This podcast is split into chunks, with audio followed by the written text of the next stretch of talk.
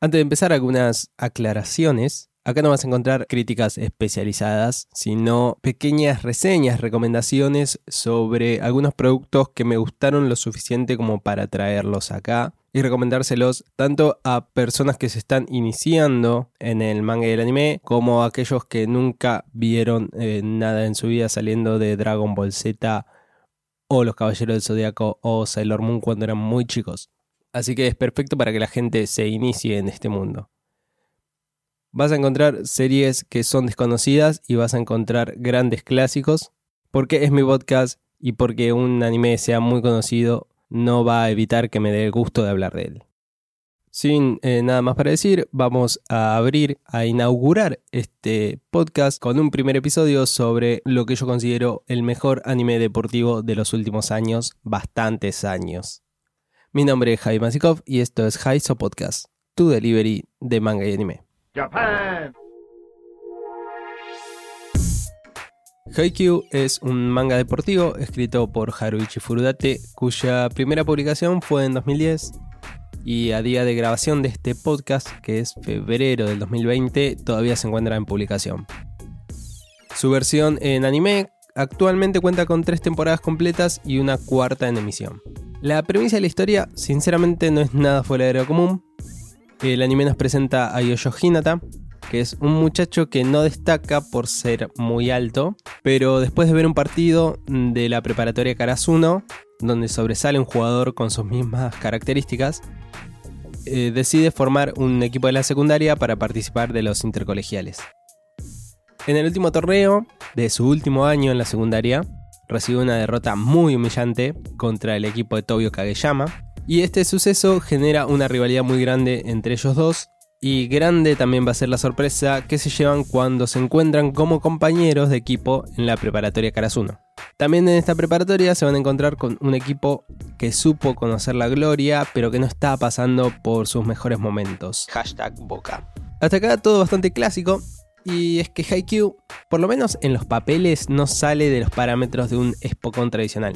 Además de esto, se mete con un deporte complicado de llevar al anime como es el volei. El volei es un deporte en equipo. El rendimiento del mismo depende del balance entre el nivel de sus jugadores y el nivel de coordinación que ellos tengan. Además, no es un deporte de contacto, entonces no podemos tener esa rivalidad típica del uno contra uno que se genera en otros espocones. Para lograr llevar un poco de la esencia del volei a un anime, es necesario tener un elenco que esté muy desarrollado y muy parejo en protagonismo para poder mostrar realmente el funcionamiento de un equipo sin centrarnos solamente en su estrella. Y acá creo que encontramos el primer punto fuerte de la serie, que son sus personajes. Haikyuu tiene una lista de personajes gigantes y todos tienen un desarrollo continuo. No solamente los miembros de Karasuno, sino eh, los equipos rivales, siempre tienen tres o más jugadores que están fuertemente desarrollados. Todos tienen su momento en pantalla, todos tienen su problemática y todos tienen un crecimiento personal que después tiene un impacto en el funcionamiento del equipo a la hora del partido. Sin darle al anime elementos fantásticos, por lo contrario, acentuando los momentos cotidianos, como puede ser un entrenamiento o la vida escolar, se genera un balance hermoso y se le da mucho cuerpo a cada uno de los personajes. Se le da una entidad, o sea, no, no son solamente jugadores, sino que son personas, son realmente personas. Pero todo este desarrollo de personajes, al cual se le dedica mucho tiempo en el anime, encuentra un contrapunto cuando se desemboca en la otra mitad de la historia, que es el volei como competición. Y es en este punto donde se ven los frutos de tener personajes tan sólidos. Repito, el volei es un deporte de equipo. Y es un deporte muy dinámico, eh, donde los puntos no suelen ser largos, donde todo el tiempo el ambiente es tenso, donde cada punto vale, y Haikyuu logra transmitir esta velocidad y esta tensión de una manera espectacular. Y acá la animación juega un punto muy fuerte. El anime está terriblemente bien animado y bien dirigido sobre todo.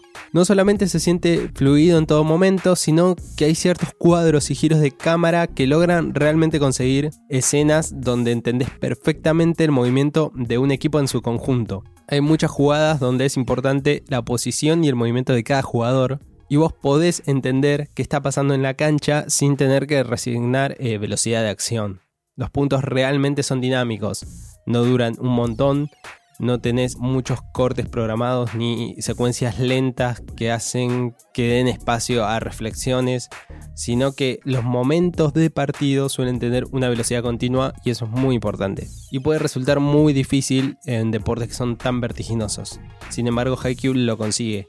Haikyuu es un anime que a primera vista parece sencillo y que se apoya en lo cotidiano, en el día a día de un equipo y en sus jugadores.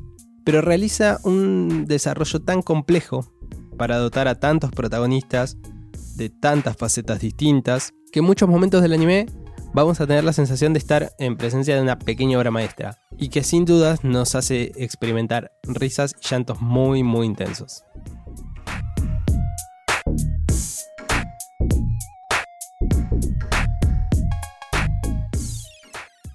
¿Viste Haikyuu? ¿No la viste? ¿Ahora la querés ver? ¿Qué te pareció? Podés dejarnos todos esos comentarios buscando In the House Pod en las redes y podés encontrar más contenido como este en inthehousepod.com. Again, mi nombre es Javi Masikov, esto es Haiso Podcast, tu delivery de manga y anime. Nos escuchamos la próxima.